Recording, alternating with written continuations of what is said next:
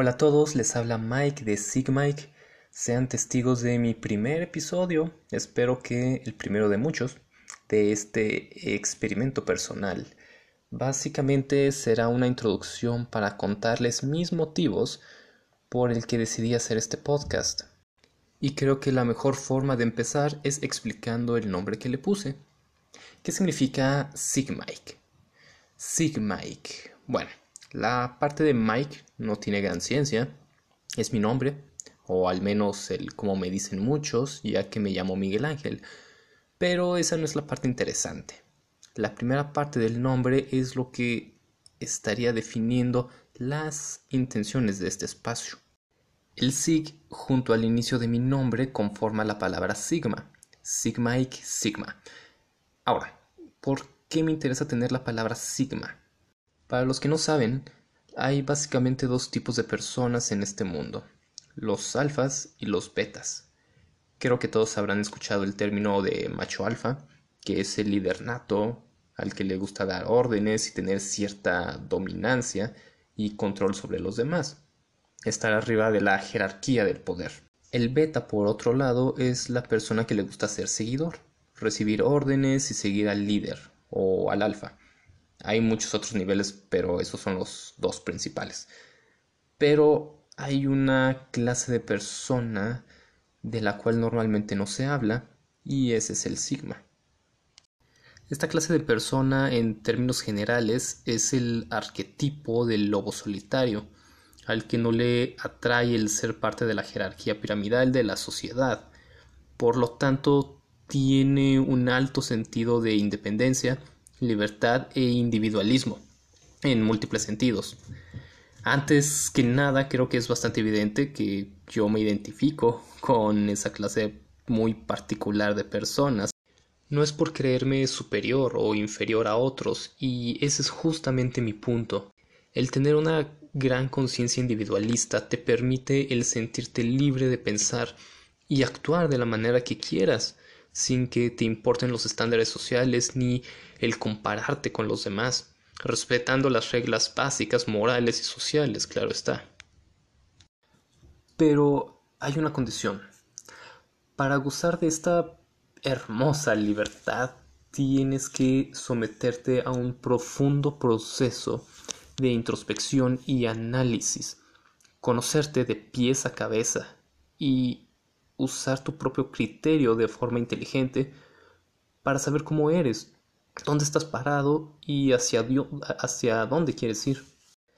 Ahora, no estoy diciendo que todos deben tener un alto grado de individualismo como las personas como yo. Si bien a mí no me gusta ser parte tan activa de la sociedad, pienso que esta estructura social es necesaria, ya que si nadie quisiera ser parte de ella, entonces reinaría el caos absoluto y en medio del caos es imposible moverse con libertad. Sería imposible que yo me pudiera mover con libertad. Así que, de alguna manera, estoy viviendo como quiera a costa de las personas que sí son parte integral de esta estructura jerárquica piramidal. Y de aquí quiero desprender dos puntos. Uno, por lo que acabo de comentar, siento la obligación moral de dar algo a cambio a la mayoría que se sacrifica, entre comillas, por mantener este orden estructural. Sería como una relación simbiótica de colaboración que tuviera con la sociedad. La sociedad me da muchos beneficios para tener la vida que quiera, estando apartado en la medida de lo posible de ella, y a cambio yo doy algo lo cual me lleva al siguiente punto. El hecho de que la mayoría de la gente disfrute el convivir y participar en sociedad y sentirse parte de una comunidad no quiere decir que no puedan aprender las habilidades requeridas para tener una postura más individualista. Al contrario, veo incluso necesario que la gente sepa y aprenda a pensar más en sí mismos por más egoísta que parezca.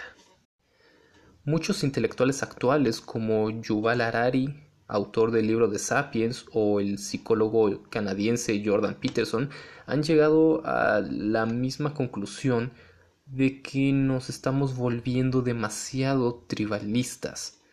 Nos estamos dividiendo en grupos y comunidades herméticos, polarizándonos, cada lado defendiendo a capa y espada sus propias posturas e incluso intereses. Eso, naturalmente, afecta la colaboración como especie.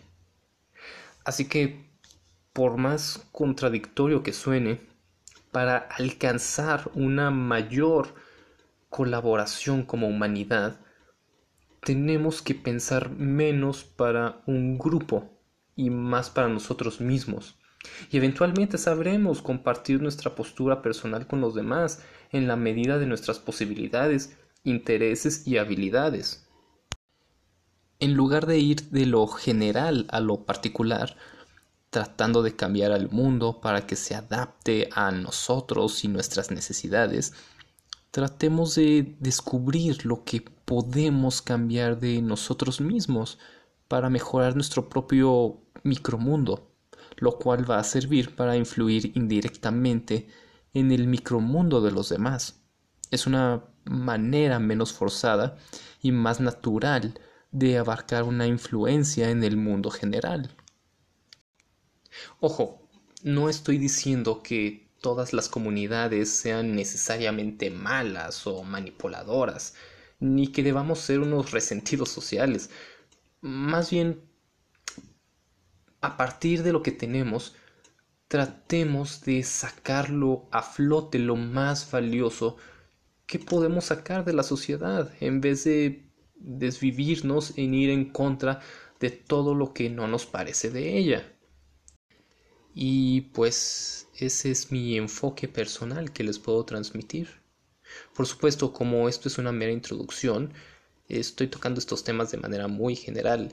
Mi intención es concretar ejemplos más específicos para que haya una mayor claridad. Recuerden que el quedarse en palabras vagas y generales es una técnica comúnmente utilizada para atraer a la gente y manipularla.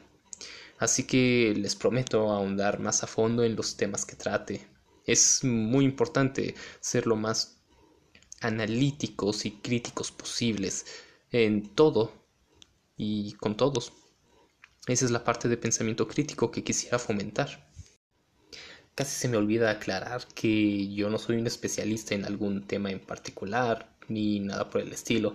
Solo comparto mis propias ideas e introspecciones que me han ayudado mucho en mi vida personal y que espero que le ayuden a alguien más.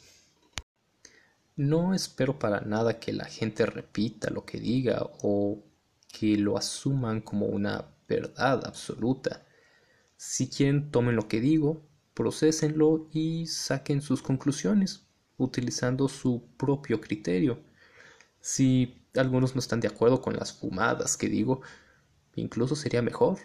Eso abriría un excelente espacio de debate que ojalá podamos explorar más adelante. Esa es la maravilla de la diversidad de opiniones y posturas. De cualquier forma, muchas gracias por escucharme. Mi nombre es Mike. Que tengan un buen día.